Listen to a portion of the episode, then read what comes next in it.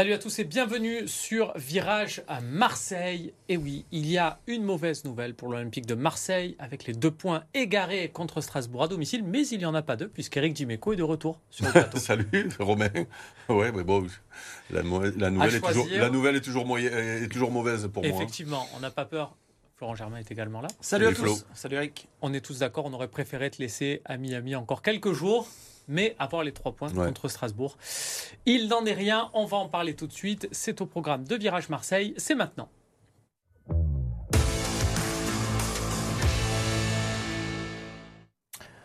On était bien, on était même très bien à la 87e minute. Et puis, et puis, il y a eu deux buts pour Strasbourg, un peu comme au match aller. J'ai l'impression qu'on paye un peu le, karma de cette victoire qu'on avait eue un jour chez eux sur une seule occasion et, une victoire 1-0. Depuis, on se, c'est beaucoup plus compliqué contre euh, les Alsaciens.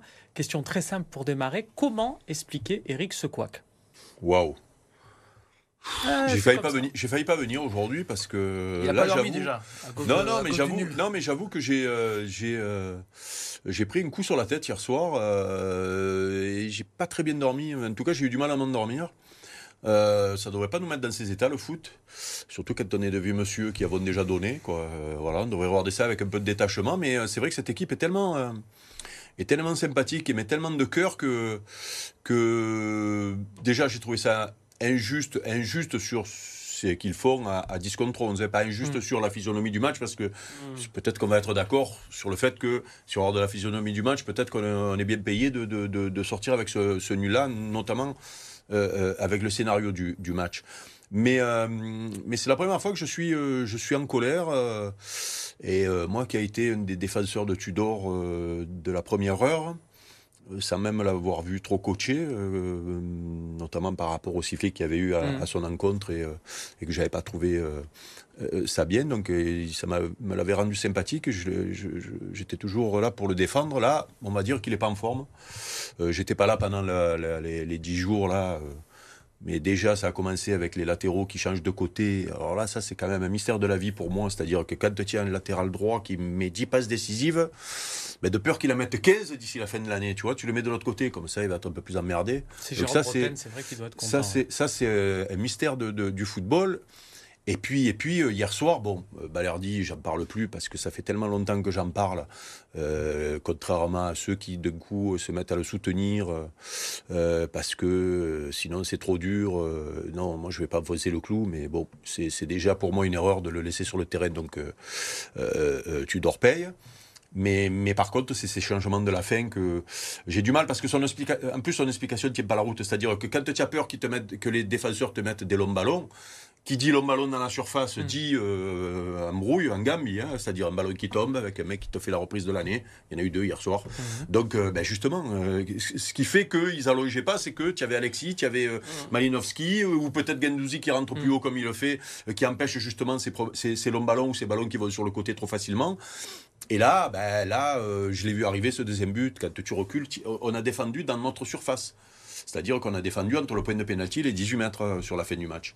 Avec un garçon qui, euh, euh, comme Bailly, qui euh, manque de confiance. alors lui, on lui a pas fait le cadeau. hein. Il n'était pas prêt pour, sur un match. Mm. On le fait rentrer, il est en difficulté, on le sort le match après. hein. Il y en a qui peuvent rester toute l'année en faisant des coups, c'est pas grave. Et donc, du coup, ben, ce qui devait arriver arriva. Et à l'arrivée, on paye cash. Pour, pour moi, Igor Tudor est pas très en forme en ce moment. Voilà, ça peut arriver. Et puis on peut le dire parce qu'on l'a dit quand il était en forme, on l'a mis, on l'a mis en avant. Donc, euh. Il n'était pas très en forme non plus dans la conférence de presse euh, d'après-match. Vous allez euh, l'entendre. Lui, pour lui, c'est avant tout une question d'arbitrage, ce match nul. Oggi è L'élément important du match, c'est le carton rouge. L'arbitre s'est trompé et pour moi, c'est un rouge inexistant. En tant qu'ancien joueur, je connais la différence entre un contact et une poussée. Là, il l'a juste touché et l'arbitre n'a pas su faire la différence. Déjà lors du dernier match, il nous a manqué un penalty sur Sanchez. Mon équipe a été gravement pénalisée lors des deux derniers matchs.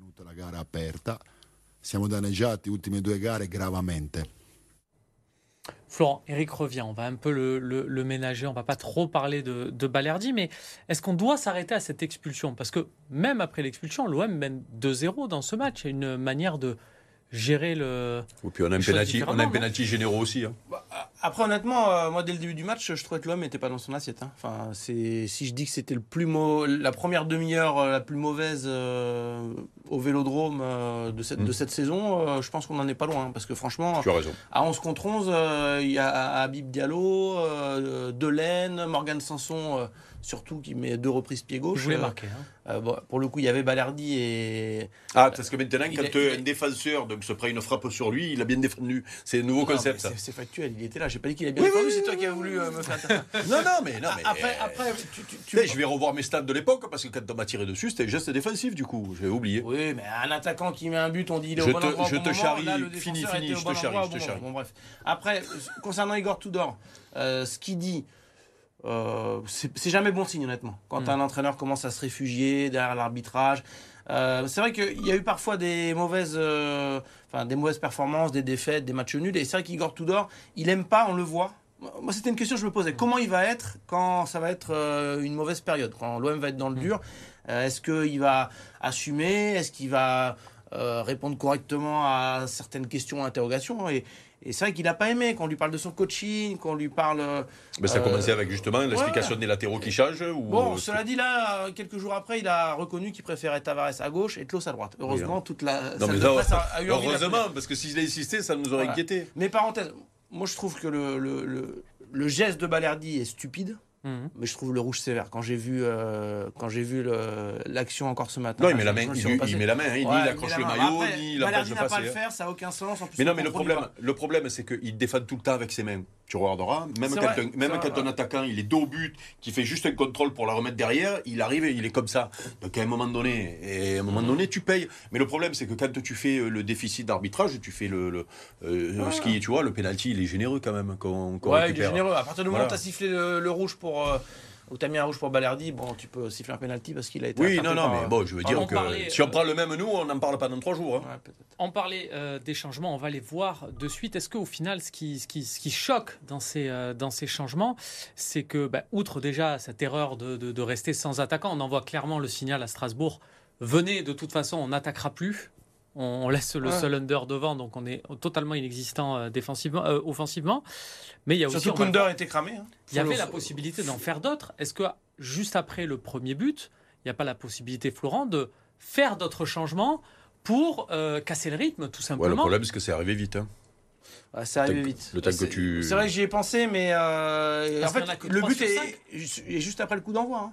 Le Mm. deuxième but. donc, C'est ça, euh, c'est ça. non. Tu peux. Ah, après, tu parlais d'Under. Under, enfin. euh, vous savez, Alexis Sanchez, euh, certains ont- sont restés, je crois, sur le penalty euh, manqué euh, face à Mm. Annecy et je trouve ont un peu manqué de respect aux joueurs que c'est parce que pour moi, on l'a dit la semaine dernière, il est énorme et pas que dans ses buts ou dans son activité offensive. Il a un pressing. On a enfin, réfléchi. On en parlait avec Eric beaucoup. Tu as raison. Et, et donc, euh, non, mais son pressing, euh, Eric disait, euh, le jeu c'était de mettre des longs ballons dans la surface en fin de match. Bah ouais, mais si tu euh, fais un pressing, si tu joues plus haut, les, ces longs ballons ils arrivent pas. Et Alexis Sanchez, c'est un exemple pour ça.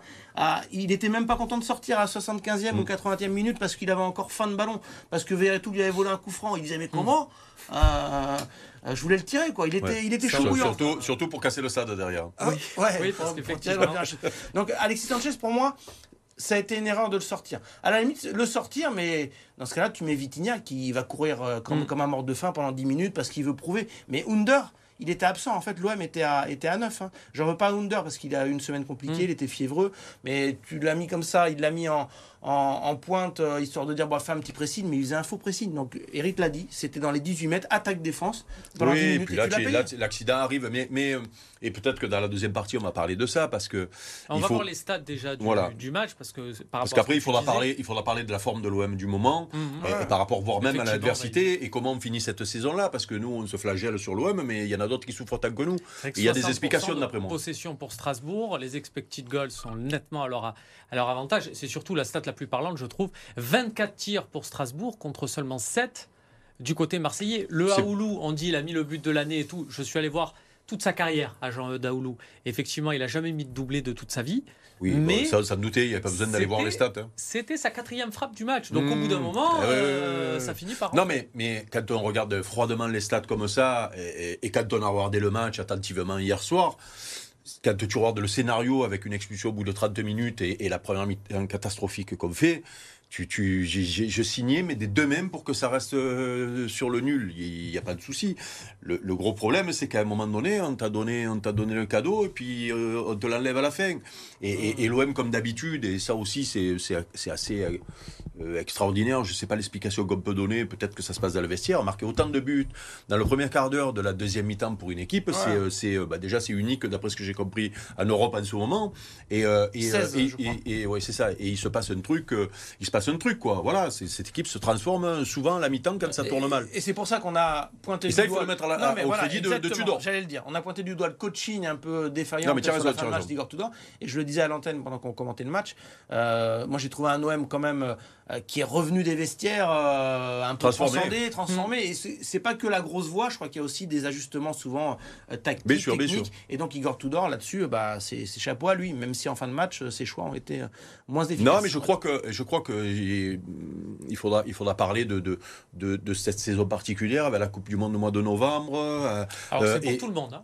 Non, mais c'est eh ben oui, non, mais justement, mais le problème c'est que c'est pour tout le monde. Mais tu as vu euh, nos adversaires? Tu as vu Monaco dans quel état ils sont? On- on Tu as vu le PSG dans euh, quel état ils sont? Tu as vu. Rennes dans quel état ils sont? Eh ben, j'ai un Euh, classement parce que- exprès pour ça, Eric, pour la, dans, la, dans la deuxième partie. Allez, ben ouais, Mais, comme ça on en euh, parle. on va y passer de suite. Juste avant, Flo, en un mot, parce que je ne vais pas lancer Eric, mais c'est son retour, donc on lui fait plaisir. Paul Lopez, on, c'est normal de se faire lober sur sa ligne?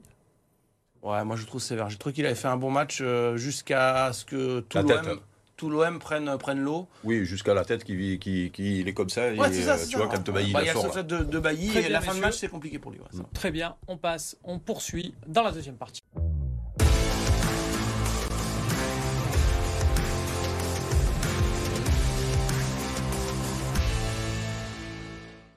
De retour sur le plateau de Virage Marseille avec Eric Dimeco, avec euh, Florent Germain. Je vous rappelle que cette émission est en partenariat avec le Phocéen. Euh, messieurs, deuxième partie un peu plus dure. On a déjà un peu assaisonné euh, Igor euh, Tudor. Là, on va même aller un peu plus loin sur la dynamique Assaisonné, générale. assaisonné.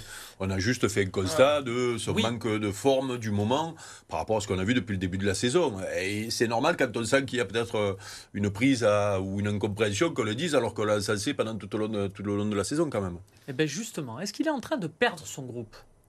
Igor Oh, Tudor Parce que, bon, on va voir les, les cinq derniers matchs, il n'y a pas le, le- le péril en la demeure, comme on dit, mais euh, euh, Florent, on a encore euh, des joueurs qui hier interrogés en zone mixte disent bah, on est quand même toujours deuxième, oui, mais est-ce que à se dire on est toujours deuxième, on est toujours deuxième, on, on se cache un peu la vérité ou pas? On va perdre son groupe. Ben, on est euh, toujours deuxième, non Ouais, ouais, c'est Ça, c'est c'est- actuel. Ah, Parce que là, si tu es en train de m'expliquer que c'est pas le cas, il va falloir que Ah, je regarde mon. Eric, Ouais, si, non. si- si tu vas aller sur ce terrain, j'ai connu, en tant que supporter de l'OM, une saison avec Philippe Troussier à sa tête. Euh, L'Olympique de Marseille a été deuxième tout le mois de janvier, tout le mois de février, tout le mois de mars, sauf qu'il n'y a plus eu un match de gagné et l'équipe a fini cinquième. Mm. Je pense, je pense pas. Non, mais je, je pense pas qu'il ait perdu son groupe. Loin de là. Je pense en revanche, euh, et ça va peut-être aller euh, alimenter euh, ce que dit Eric sur euh, une saison particulière, Coupe du Monde et tout. Je pense que la trêve internationale va faire le plus grand bien parce que il y a malgré tout des joueurs qui sont un petit peu émoussés, fatigués, euh, et c'est pas lié euh, forcément à la Coupe du Monde parce que tous n'y étaient pas loin de là, mais c'est simplement aussi euh, dû au fait que Igor Tudor il demande énormément. Au final, il fait assez peu de rotation hein, parce que il compte sur euh, On va finir à 14. 13-14 joueurs, allez, on va dire. hein. Euh, et donc, euh, j'ai j'ai le sentiment que les deux semaines de, de pause, là, vont faire le plus grand bien. D'ailleurs, euh, je crois savoir qu'il va laisser euh, euh, quelques jours de vacances. Même lui, il va aller se ressourcer un petit peu en Croatie ou ailleurs. Donc, euh, voilà, tout le monde a besoin de se vider la tête. Et j'ai le sentiment que... Parce qu'on dit, oui, un match par semaine, ça va. Oui, c'est vrai que c'est mieux d'avoir un match par semaine pour le championnat. Mais malgré tout, tu es toujours sur la brèche et, et c'est bien à un moment donné de déconnecter. J'ai le sentiment qu'il demande beaucoup et que ça, les Marseillais y ont, y ont laissé pas mal d'énergie. Oui, non, mais après qu'ils perdent, qu'ils perdent au moment du sprint où tu euh, te reposes que sur 13, 14 joueurs, voire 15 joueurs, bah, tu perds les autres, ça c'est sûr. Euh, c'est euh, c'est obligé, c'est un peu l'histoire du football. J'ai connu ça aussi. Euh, Moi, j'ai vécu une période avec euh, Raymond Goethals, la première mouture, c'est-à-dire 91, euh, où euh, quand tu étais remplaçant, euh, tu servais de sparring à l'entraînement et c'est tout, quoi. Et tu rentrais jamais. Et surtout, tu ne prenais jamais la place de, de titulaire parce que c'était les fils qui jouaient. J'en faisais partie, donc c'est plus Mm. facile pour moi de le dire. Mais il a perdu Mais- qui mais- au final? Eric Bailly, parce que je pense qu'il compte plus trop sur lui. On verra s'il va le relancer. Moi, je mets Unai et Vitinha de côté. Oui, parce, que, ils- bah, disons que pour lui, petit, pour lui, ils ne font pas partie d'une d'une éventuelle rotation ça, parce qu'ils c'est sont pas prêts. C'est Voilà. plutôt pour l'année prochaine. Dimitri Payet, j'ai l'impression que c'est fini. Voilà, mais, mais, mais, euh, Mais Issa Gaboré, il fait des entrées, et puis il a été, il a été Il a plutôt fait un bel correct. Voilà, ouais. c'est- Mais euh, non, mais, mais, mais pour en revenir justement à, à, à- à la fin de, de saison qui se profile et, et, et à cette histoire de deuxième place, c'est ta question, c'est est-ce que c'est une vraie deuxième place ou je sais plus là ce que ce que tu Est-ce que c'est la ce tu crise nous- ou est-ce que c'est la crise Est-ce que Igor Tudor a non, mais moi, moi justement, je- on ne peut pas non plus, euh, au moment d'analyser, c'est-à-dire on analyse le Mm. match hier soir, euh, voilà, on trouve des responsabilités euh, et on attend le prochain match pour voir si ça se passe mieux. Il n'empêche que cette saison était vraiment très particulière, que ce soit dans la préparation de début de saison, qu'Igor Tudor n'avait pas défini, c'est-à-dire qu'il a subi hein, les matchs amicaux. Je suis sûr que l'année prochaine, s'il reste là, vous verrez, ce sera pas la même chose, parce que lui, c'est à l'italienne, c'est-à-dire un gros travail physique, euh, un peu moins de matchs amicaux, peut-être des matchs d'entraînement avec des petites équipes euh, qu'on ne verra pas à la télé parce que euh, il faut pas voir ça. Euh, on verra, mais tu, on en reparlera. Derrière, match tous les trois jours pendant trois mois parce qu'il y a une Coupe du Monde. Donc les mecs, explosion, en vol, avec des matchs de Ligue des Champions. Hop, coupure d'un mois. Donc les mecs qui partent à la Coupe du Monde et qui jouent jamais, comme Verretou, Gendouzi, les mecs qui tombent dans le trou parce que je sais Mm. comment ça se passe. Euh, donc tu as le petit déjeuner, le goûter, la collation, le machin et tout. Les mecs ils prennent 2 kilos quand ils partent pendant un mois comme ça pour une Coupe du Monde. Si tu joues pas, c'est vérifié. Tu- je te le ferai dire un jour. Euh, euh, et et- et, derrière tu reviens. Ceux qui ne sont pas partis à la Coupe du Monde, tu leur as fait faire un peu de frais. Derrière tu leur refais une préparation. Mais comme tu n'as pas l'habitude de faire ça, comment tu l'as fait? Et derrière, bim bim, ça, ça enchaîne encore. Et, et tu regardes. Je t'ai dit les équipes qui sont pas en forme chez nous, Eh ben- mais je, moi je Eh vais, ben, je vais en Angleterre, mais en de, mais de City, même City galère en ce moment.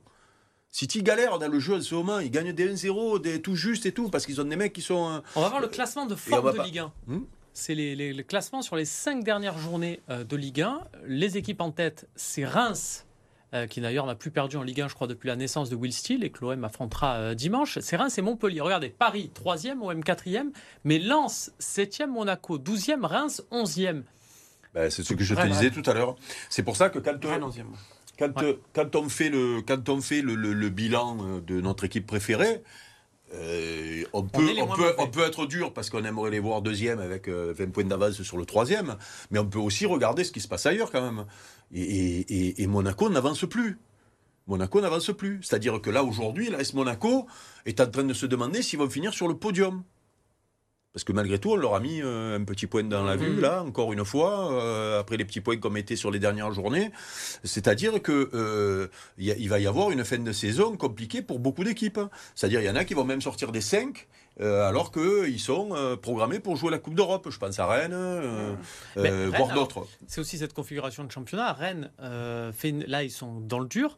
Mais ils ont beaucoup, ils ont 5 ou 6 points de plus que la saison dernière à pareille époque. En fait, toutes les équipes de tête ont plus de points, aussi parce que les équipes du bas de tableau en ont moins. Ils sont très faibles. Tout le monde Ouais. s'est un peu servi en points, donc c'est un mauvais indicateur que se baser euh, sur les points, non, euh, Flo? Sur les Bah, points par rapport aux oui, autres, oui. oui. Si toi, tu as, Oui. comparé à la, saison, à la saison dernière, parce que nous aussi on fait meilleur parcours que la saison dernière. Tu as comparé à la saison dernière, mais là quand même, les, fait, je veux dire, les, les 5 points, combien il y a sur Monaco? 5 ou 6 Euh, maintenant, c'est. On va voir le classement 5, de 5, Ligue 1, 5, 5. euh, tu Euh, vois. Les 5 points, c'est 5 points. Hein, dans le, tu vois, l'an dernier oui. comme cette année. C'est-à-dire qu'il faut que Monaco gagne deux fois et que tu perdes deux fois pour qu'il te passe devant. Hein, C'est ça, c'est. indexé sur l'euro. Voilà, c'est On pas. est- Non, non, non, non. On est totalement d'accord. Euh, Est-ce que c'est voilà, on a euh, le classement. Effectivement, c'est points, 5 points euh, sur Monaco et euh, seulement 2 points euh, sur Lens qui est allé gagner à, à Clermont. Je ne sais pas si vous avez vu le résumé du match, mais euh, on peut pas parler d'un renouveau euh, lensois à proprement parler. Il y a eu de beaux cadeaux. Euh, Maxime Godin. Non, mais c'est pour ça qu'on va, on va voir ce qui va se passer sur les prochaines journées. Mais même Lens est en difficulté. Voilà, et je, je le dis, c'est pas que en Ligue 1. Il y a beaucoup de championnats où les grosses équipes euh, piochent un peu parce que, je le répète, c'est une saison particulière. Sauf le Et Bayern. pour et Le avant- Bayern, euh, ils savent finir le travail. ah ouais, tu trouves qu'ils sont, euh, tu trouves qu'ils sont, euh, Ils ont sont- fait ce qu'il faut, Eric. Non, ils ont fait ce qu'il faut, mais il n'empêche que moi, ils ne m'ont pas impressionné. Non. Euh, et en championnat, ils ne sont pas impressionnants puisqu'ils sont euh, À la lutte avec à la Dortmund. lutte avec Dortmund. Donc, euh, et, et- Effectivement. et- et ils font des matchs moyens eux aussi. Donc il y a des explications. Et je le répète, 5 points d'avance euh, cette année, c'est 5 points d'avance. C'est- Il va falloir que Monaco gagne deux fois pendant que nous, on perd deux fois. Avec un gros rendez-vous du coup dimanche, parce que tu mettais le classement, euh, et je me souviens, il n'y a pas si longtemps que ça, tu posais une question est-ce que Nice peut se mêler à l'Europe On Euh. Est-ce que Reims peut se mêler à l'Europe maintenant Mmh. Parce qu'honnêtement, s'ils gagnent, ils auront 46 points. Donc pour moi, c'est vraiment, ça devient un match euh, quasi décisif. Enfin, Bah, Euh, bah, Peut-être bien- pas pour nous, ils vont pas, ils vont Non, pas, mais- ils vont pas nous rattraper. Par contre, ils peuvent rattraper euh, les quatrièmes, Ouais. cinquièmes, voire troisièmes. mais hein. t'envoies un signal fort si Marseille, jamais, si jamais Marseille était la première équipe à faire chuter le, Le grand Reims. nouveau Reims, on va Will dire Steele. ainsi, de Will Voilà, Steele. la première défaite Voilà. dans l'histoire de, de Will Steele. Ça C'est sera un beau défi, c'est un beau défi pour dimanche. Ça sera euh, dimanche euh, soir 20h45 sur Prime Vidéo. En attendant, on passe à la suite. Une victoire bien plus compliquée qu'en Pologne trois jours plus tôt, mais samedi soir à l'Arena d'Aix-en-Provence, l'équipe de France de handball a décroché son ticket pour l'Euro 2024. Les tricolores ont souvent buté sur le gardien polonais, auteur de 16 arrêts, mais grâce à l'expérience de Nadim Remili et aux 5 buts de Dika même, ils finissent par s'imposer 30 à 27. Les Bleus seront donc au rendez-vous en Allemagne en 2024 et tenteront de remporter un euro qui les fuit depuis 2014. Plus personne n'arrête les Bayers sans Betclic Elite. Troisième victoire consécutive de Fos-sur-Mer, cette fois sur le parquet de Dijon, quatrième du championnat. Un premier carton rêvé, les Phocéens comptent jusqu'à 21 points d'avance, notamment grâce à l'adresse à 3 points de Frank Gaines. La JDA se réveille et finit par recoller au score, mais depuis l'arrivée de Gaines le mois dernier, tout va mieux pour les Provençaux. L'arrière américain de 32 ans termine meilleur marqueur de son équipe avec 23 points et les Bayers s'imposent 95-97. Grâce à sa bonne série, Fos quitte la dernière place de Betclic Elite et gagne 3 positions au classement. Cannes a tremblé, Cannes a douté, mais Cannes a bien fini par l'emporter. Opposé à Pays d'Aix Venelle en demi-finale de la Coupe de France dans leur salle du Palais des Victoires, les Cannois se sont qualifiés pour la finale de la compétition au terme d'une partie particulièrement indécise. Si le RC Cannes a mené de 7 à 0, leurs adversaires ont recollé à deux partout. Tout s'est donc joué dans la dernière manche, remportée 15 à 13 par des Cannoises, qui tenteront donc de soulever leur 21e Coupe de France face à Béziers le 1er avril. Voilà, c'est tout pour cette émission de Virage à Marseille que vous pouvez retrouver rapidement aussi en replay euh, sur l'application BFM euh, Marseille. Eric, tiens, avant de partir, prochain concert de prochaine date d'Osiris? Oh, euh, on est. Ah oui, tiens, mais c'est Ah. gentil. Parce qu'on est à Oriol euh, le Ah. 18, euh, à partir de 18h, pour, au profit d'une association qui s'appelle Les Rêves de Victoria. Et donc, venez nombreux, c'est à l'espace de la Confluence à Oriol. Tiens, c'est gentil de- d'en parler 18 parce que c'est une. 18 heures. Ouais, c'est ça, juste avant le match de l'OM. Et c'est une, une opération voilà, pour, pour une association, pour une petite gamine. Et venez nombreux parce que c'est pour elle. Et puis, ça ne sera pas 18 euros l'entrée. Salut à tous, on se retrouve lundi prochain.